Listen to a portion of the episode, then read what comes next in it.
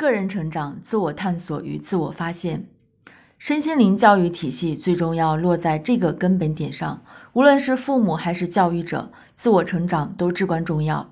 它是保证孩子身心灵合一发展的根本。在《父母的觉醒》一书当中提到，父母缺乏觉醒，为此孩子将要付出巨大的代价。过度的宠爱、过度的关注、过度的医疗护理，这一切导致了许多孩子不快乐。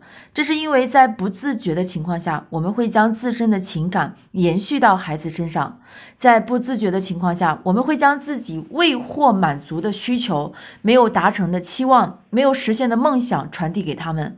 无论拥有怎么样美好的动机，我们还是会从父母那里继承上一辈人的情感，再将他们传递给自己的孩子。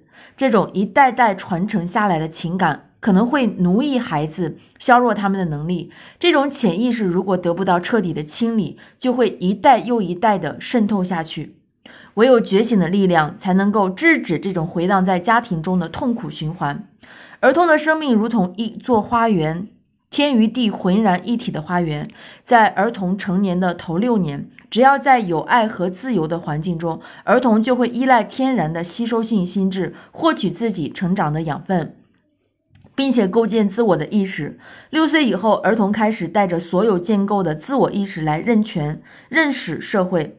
这个时候，人文精神与教育就会非常重要。比起儿童生命的花园，成人的社会如同沙漠。我们怎样和孩子的生命连接呢？我们不是要让自己回到自己儿童时代的那个花园。很多人在成长的道路上，误以为成长就是要回到那个花园里，那里是上帝赋予孩子的特殊礼物。对于生命来说，历经花园又历经沙漠之后，创造一片绿洲才是我们的目的。这是一个成长的历程，让绿洲去感受连接那个生命之初的花园，去引领儿童穿越沙漠，而非迷失在其中。这一引领需要父母走向成长之路，而成长之旅之旅程要历经自我探索与自我发现。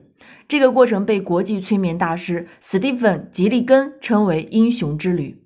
身心灵成长是一个唤醒和打开生命内在的过程，就让我们从这里开始走向这段英雄的旅程，并透过这段旅程，允许我们的孩子拥有身心灵合一的成长。